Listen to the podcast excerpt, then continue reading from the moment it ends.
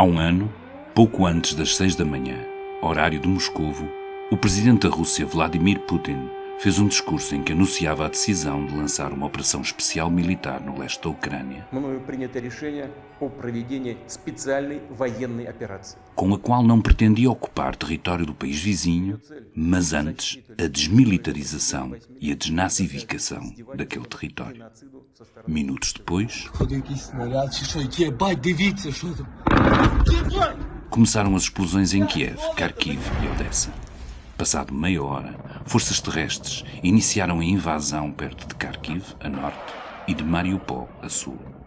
O mundo acordava estremunhado para um cenário que, apesar dos avisos, não julgava possível. Muito bom dia. Tensões totais voltadas para a Ucrânia. A Rússia está a atacar, está em curso uma operação militar. Um país soberano tinha invadido o outro, sem ser provocado, fazendo regressar a guerra à Europa. Todos sabemos mais ou menos o que se passou desde aí. червона калина похилилася.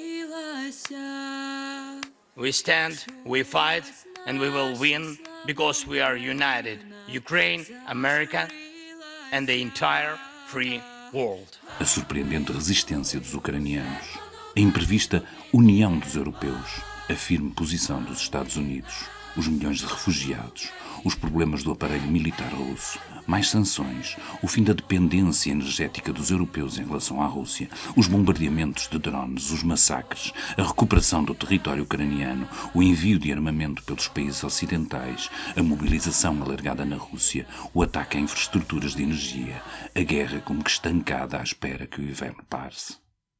São memórias, imagens, flashes. São palavras e palavras produzidas desde esse dia 24 de fevereiro de 2022, sobre a forma como o mundo se adaptou para resistir a uma ameaça que está muito para lá das planícies negras da Ucrânia, que põe em causa duas visões do mundo, que nos impele a tomar posição, a definir com clareza de que lado da barricada temos de estar. Nós aqui no público não temos nenhumas dúvidas. Hoje, quando passa um ano do início da guerra de Putin, vale a pena parar, olhar para trás e perceber que num conflito armado, por muito altos que sejam os valores em causa, os danos mais relevantes se traduzem sempre em pessoas, em vidas esmagadas pelo horror da violência, em milhões de milhões de oportunidades perdidas de alguém que procura encontrar a felicidade. Só refugiados, segundo o Alto Comissariado da ONU, serão 14 milhões e cerca de 18 milhões de pessoas estarão a precisar de ajuda humanitária. Civis mortos, a ONU estima que sejam pelo menos 8 mil desde o início da invasão. E soldados. Todos mentem e será sempre, até ao final do conflito, difícil saber onde está a verdade. Mas há estimativas que falam de pelo menos 100 mil mortos de cada lado do conflito num conflito que parece estar muito, muito longe de estar terminado. Nunca haverá uma justificação capaz para tanto sofrimento e tanto derramamento de sangue, mesmo que no final vença o lado certo, isso nunca apagará a ignomínia de quem achou que a guerra era o caminho. Nunca é. Isso é transparente e claro no rosto das crianças ucranianas, como continua obrigatório, mais ainda depois deste ano horrível, assegurar-lhes um futuro em liberdade, sem vacilar. Está a ouvir o P24, o meu nome é David Pontes e hoje o Ruben Martins vai estar à conversa com o editor do Mundo, António Rodrigues. Tenha um bom fim de semana. Slávia Ucrânia. Viva David. António, passou um ano de guerra e o que é que mudou desde há um ano até agora? Mudou muita coisa, mas mudou muita coisa uh, mais no mundo uh, do que mudou na Ucrânia. Uh, ou seja, nos últimos meses uh, temos assistido a uma guerra que está mais ou menos parada. Uh, tivemos os ataques em Bakhmut que continuam e toda essa, mas um avanço muito, muito, muito devagar. Não há grandes ofensivas. Fala-se na grande ofensiva russa da primavera, para a qual eles estão a juntar aqueles homens todos e a treinar aqueles homens todos da mobilização geral que eles fizeram em setembro, mas no terreno está, está calmo. Está calmo, relativamente, pode ser calmo numa guerra. No mundo, eu acho que estamos a assistir ao princípio de um rearranjo da geopolítica mundial, com a China e a Rússia a tentarem impor uma nova ordem mundial aos Estados Unidos. Já vamos a essa análise mais geopolítica, mas a quem é que compensa esta guerra que está, não vamos chamar guerra fria, porque efetivamente acontecem combates, mas a Rússia está mais ou menos nas suas posições que estava há já alguns meses. A Ucrânia também tem mostrado bastante resistência, mas também não tem conseguido conquistar por aí além território aos russos, o que estavam ocupados já há alguns meses. A quem é que compensa uma guerra deste género neste momento? Compensa, eh, de uma forma, compensa aos Estados Unidos e aos seus aliados, eh, porque mantém a Rússia ocupada numa guerra e sem, sem solução à vista. Por outro lado, compensa aos russos porque estão neste momento a aguentar, um, a, aguentar a, a, guerra e estão a, a, reformular as suas forças, a, reforçar as suas forças com novos, com novos combatentes, recuperar um pouco também da, da das mazelas de, de, dos últimos meses de guerra. Eh, além disso, estão à espera também de que eh, venha a primavera e, portanto, acabe o inverno e acabe, acabe também essa, essa, essa dificuldade de mobilidade para grandes, para homens e, sobretudo, para carros de combate e tudo mais, porque depois neste, no campo e lameado da, da, da, da, neve e da chuva é difícil eh, fazer uma guerra. Uhum. Uh, e, portanto, é a primavera porque é aí na primavera que vem que, o, que o sol acaba por, por, por aquecer a terra e, e acaba por torná-la mais sólida para, para os carros de combate poderem andar. Daí também a urgência de Vladimir Zelensky em pedir armamento muito rápido, porque no fundo se está a preparar para esse eventual momento em que a Rússia, depois de reorganizar as suas tropas, vai voltar a atacar a Ucrânia em força. É Sim, ou seja, acho que não é tanto se a Rússia vai atacar, é mais quando é que a Rússia vai atacar. Por isso, neste momento, os ucranianos querem o máximo de armas e munições, sobretudo munições, que é o que lhes falta, ah, porque todo, todo o armamento que chegou do, do, dos Estados Unidos e dos seus aliados ah, precisa de, de, de, munições para, para ser usado, ou seja, sem munições não serve para nada. Ah, e, portanto, esse é neste momento o grande problema. O grande problema também vem pelo facto de há uma indústria militar que não tem capacidade de, de produzir a, a, a, quantidade de munições que é necessária para esta guerra. Ou seja, o cálculo que eu vi era de que os ucranianos disparam uh, 2 mil a 7 mil munições de, de, de armas pesadas por dia enquanto que os russos vão de 20 mil a 60 mil. Ou seja, estamos a falar aqui de uma dimensão estratosférica que, ainda por cima, este é um conflito que já ninguém estava à espera. Um conflito convencional no mundo 2 ninguém estava à espera. Portanto, havia uma série de coisas em termos de indústria militar que tinha sido descontinuado. Ou seja, que existia, mas existia na, na, nas reservas, ou seja, os americanos o que estão a mandar é coisas que tinham em reserva, o que eles não têm é para repor os estoques, não é? Porque não há indústria para o fazer. Aliás, há agora os grandes envolvimentos, aliás, a União Europeia tem esta ideia de querer, de querer comprar, como fez com as vacinas, comprar de forma uh, com forma conjunta, de maneira a que poder a, a, a, indústria militar poder investir nas suas linhas de montagem para fazer essas munições.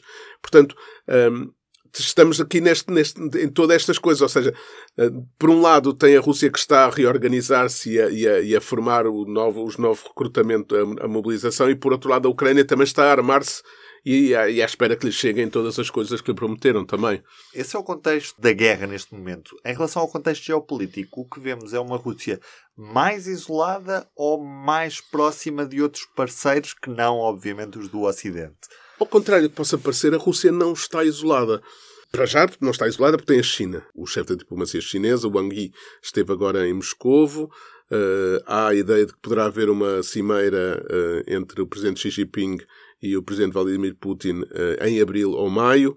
Uh, portanto, temos aqui a outra grande potência do mundo a, a, a, mostrar que a Rússia não está isolada. Mas compensa a China esta guerra?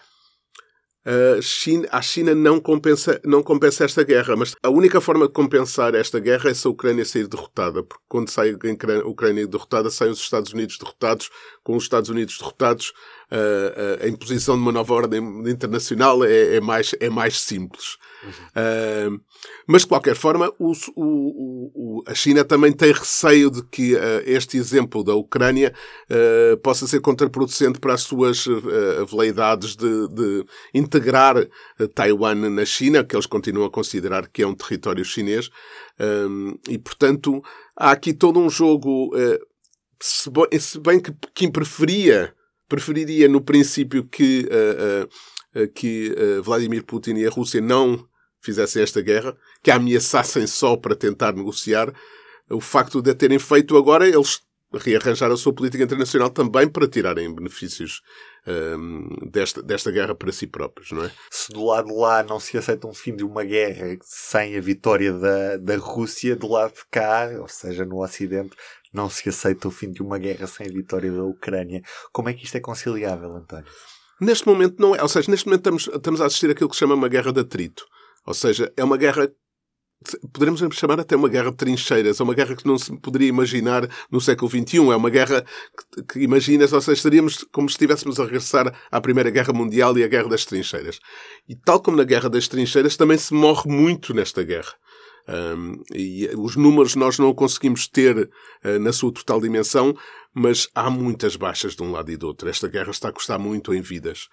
E, portanto, o que temos aqui são dois exércitos, um deles, que é o da Ucrânia, que está a lutar uma guerra por procuração, ou seja, é, são todos os aliados que estão ali representados, ou seja, é como se estivéssemos a voltar à Guerra Fria e, a, e, a, e, os, e os, as duas grandes potências da, da, União Soviética e dos Estados Unidos travassem as suas guerras, suas pequenas guerras em vários países, estando de um lado ou de outro. Uhum. Uh, e, portanto, isto é o que estamos a assistir agora, ou seja, todos estávamos à espera de que as guerras eh, do século XXI fossem guerras de cibernéticas, guerras híbridas e essas coisas. O que estamos a assistir é uma guerra puramente convencional eh, que depois se tenta, eh, em termos, de, em termos geopolíticos, arranjar maneira de conseguir recuperar alguma coisa daí.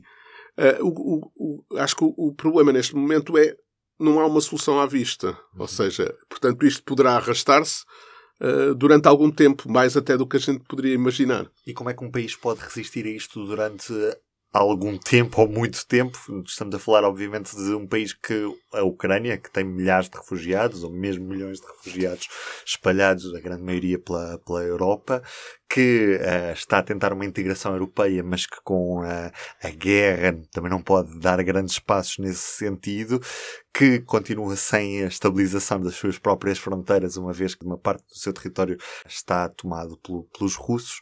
Como é que um país consegue resistir a isto? Este país consegue resistir, uh, por um lado, porque o facto de ter conseguido travar uma potência como a Rússia uh, lhes deu alento para continuar. Depois, porque estão a receber armamento e armamento e armamento de, dos aliados e de, para, para, para, para, combater esta guerra.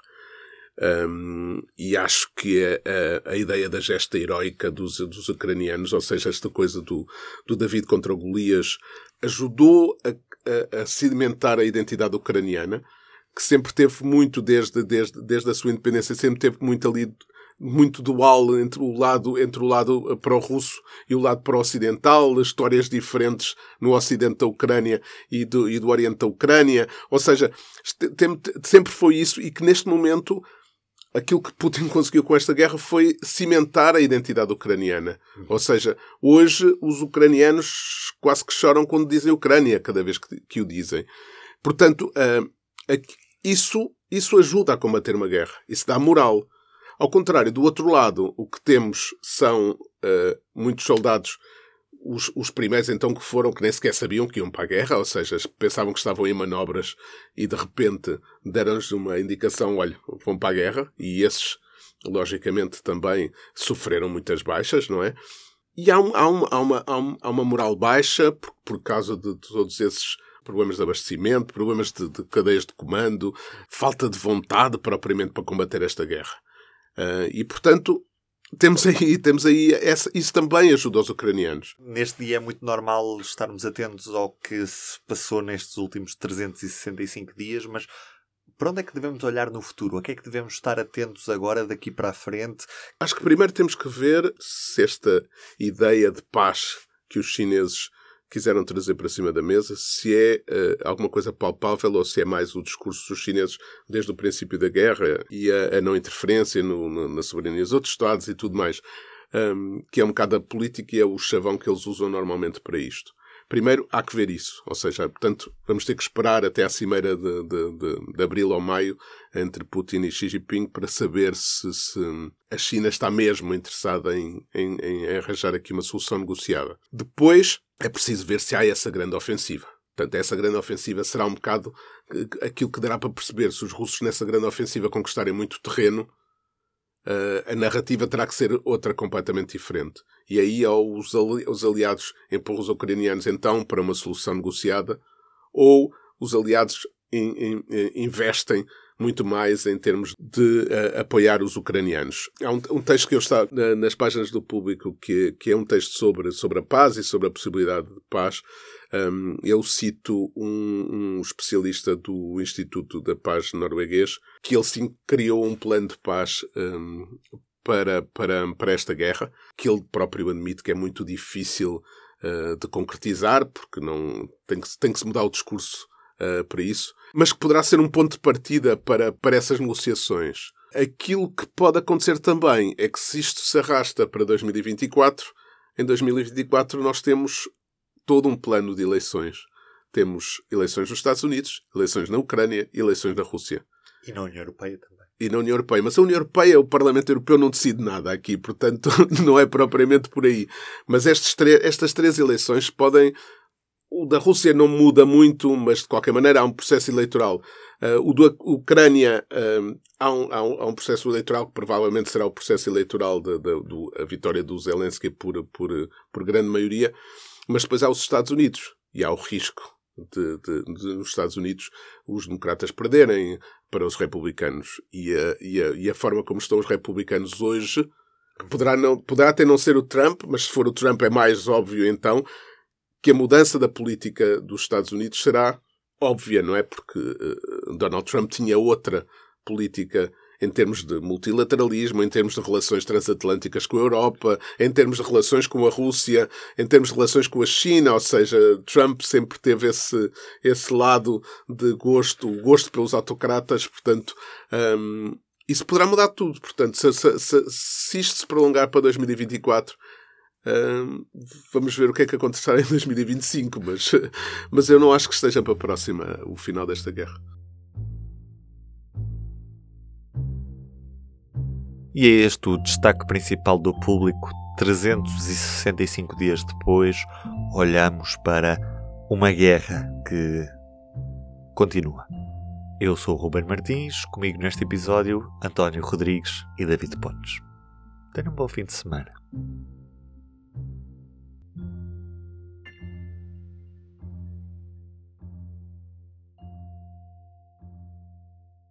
O público fica no ouvido.